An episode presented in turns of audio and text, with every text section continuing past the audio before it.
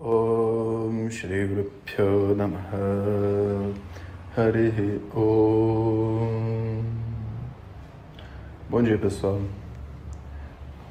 Então, hoje a gente vai conversar sobre a nossa conexão interna. Então, muitos já passaram por várias atividades espirituais, disciplinas, grupos, cultos, seitas, religiões. E todos esses grupos, né, eles possuem um certo conjunto de práticas. Práticas essas que são conhecidas genericamente como meditações e orações. E às vezes também algumas práticas energéticas. Né? Essas práticas todas, elas é, são apresentadas para nós como um caminho para atingir uma determinada coisa. Seja uma devoção, seja uma bênção que a gente está buscando na nossa vida, coisas desse tipo. E realmente funciona, mas a gente precisa entender que essas práticas elas são apresentadas para nós e a gente, sem perceber, a gente tem na verdade um sistema. Não é só uma prática, a gente é apresentado a um sistema de práticas. Acorde de manhã, determinada hora, tome banho, vire para tal lado, reze tal coisa, põe a cabeça no chão, gira, acende o incenso, medite por tantos minutos, repita o mantra XYZ, etc, etc, etc. E isso é um sistema. Sistemas, eles são importantes para abrirem para nós certas, como é que a gente pode dizer? Qualidades? Não. Certas habilidades e aptidões naturais que nós temos. Se for aprender a dançar, tem um sistema, dois puladas para cá, abre, fecha e tal. Se você for aprender a correr, tem um sistema, sabe? Uma tabelinha. Primeiro dia tantos minutos, segundo dia tantos minutos, terceiro dia tantos minutos. Mas a verdade é que se você é um corredor profissional, e você faz a sua própria disciplina. Chega uma hora que não dá para você treinar para maratona, sabe? E correr uma maratona todo dia para treinar. Você meio que vai entendendo o funcionamento do seu corpo, entendendo o que o seu corpo está pedindo, entendendo inclusive a sua alimentação, sua necessidade de sono e vendo o desempenho dentro do seu da, da sua rotina diária né, de exercícios e você, na verdade, descobre uma linha de treinamentos que funciona para você. E isso não é um sistema. Quando uma pessoa sai para dançar, né, e ela escuta uma música, ela já sabe dançar, ela precisa abandonar todos os conceitos de dois palavras para cá, abre, fecha, etc. Porque isso tudo foi apresentado para ela no momento onde esses ritos esse sistema estava libertando ela, estava dando para ela consciência dos seus movimentos, etc. Agora, se ela largar o sistema antes da hora, ela fica capenga, ela não consegue dançar direito, ela fica uma dança de um passo só. Né? Por mais que, no momento que ela tiver madura o suficiente, ela vai inventar novos passos, mas a consciência corporal que vem daqueles exercícios iniciais precisa estar ativada, sabe? E como é consciência corporal, você só precisa de um caminho. Você não precisa necessariamente daquela sequência específica de exercícios. E onde a gente quer chegar? Que sistemas vão ter vários, mas eles são absolutos? Não. A gente precisa deles? Sim.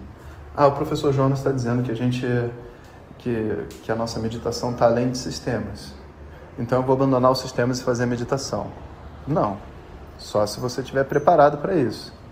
Se você tiver feito, dominado a técnica de meditação, para que você não precisa mais se preocupar se hoje é meditação, sei lá, profunda, ou se hoje é japa, ou se hoje é não sei, porque você entende a sua mente. Enquanto isso não ocorrer, não abandone sistema nenhum. Isso é muito importante que seja compreendido. Esses sistemas eles estão ali para proteger você. Como uma pessoa que está fazendo um salto com vara, né? aquela vara está ali para impulsionar elas, fazer elas chegar mais longe, mas vai ter um momento onde todos os sistemas precisam ser abandonados para você ir além daquilo que te levou até ali, sabe? Tipo um barquinho. Você chegou no outro lado da margem, você deixa o barco e continua andando, sabe? E essa compreensão é muito difícil das pessoas terem. Primeiro porque a maior parte das pessoas nunca chega no final de nenhum desses sistemas e boa parte dos sistemas nem funciona. Então, quando você fala espiritualidade, elas ficam repetindo frases que outras pessoas disseram, né? E achando que se ficar falando eu sou, eu sou livre, sou feliz, ela vai virar livre e feliz. Então, quando uma pessoa chega e faz uma coisa diferente, que não está dentro do sistema que ela está acostumada, ela vai dizer: é coisa falsa, não funciona, charlatão, né? Todas aquelas coisas, porque, vê só, tudo que tem dentro da espiritualidade é um sistema. Mas a pessoa nunca parou para pensar que, sei lá, o o nosso querido é, Ayenga não praticou a série de Ayenga. Ele não praticou. Esse sistema que ele concebeu com toda a sua maestria, enfim, né, com respeito aí ao querido mestre, não, ele não fez. E, portanto, né, ele não é absoluto. Nenhum sistema é absoluto.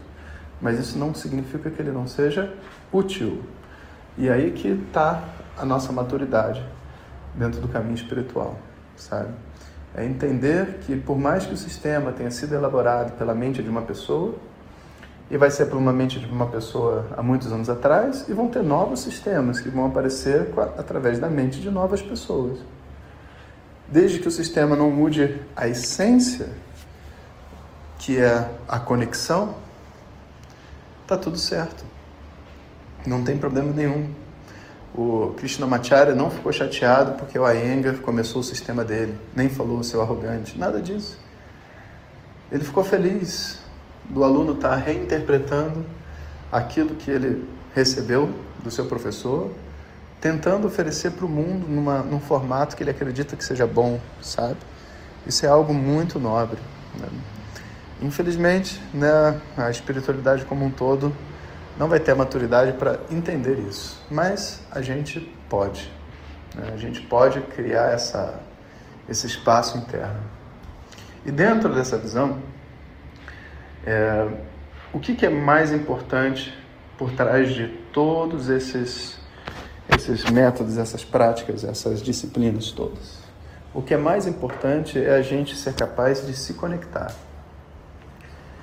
E essa conexão espiritual que a gente conhece tão bem, sabe, na sei lá, quando a gente imagina o candomblé, ou a gente imagina é, um astrólogo diz o que vai acontecer, a gente imagina talvez um, um dançarino em transe, dançando conforme a música, ela também precisa ocorrer na meditação, nos mantras, em todas essas práticas. Essa conexão onde há dissolução da mente consciente, da personalidade, do ego, por um instante, é o que é chamado de samadhi.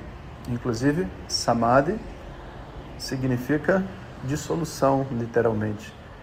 E nesse contexto, então, é a dissolução do ego que é a nossa conexão. Inclusive, a palavra bhakti representa a nossa devoção, nosso amor a nossa conexão, é uma outra perspectiva. Samadhi, Bhakti, são todas palavras da tradição védica que indicam isso que precisa ocorrer através de todas as práticas. Então, boas práticas para todos e lembre-se onde que está o objetivo da gente ao fazer tudo isso. Harium.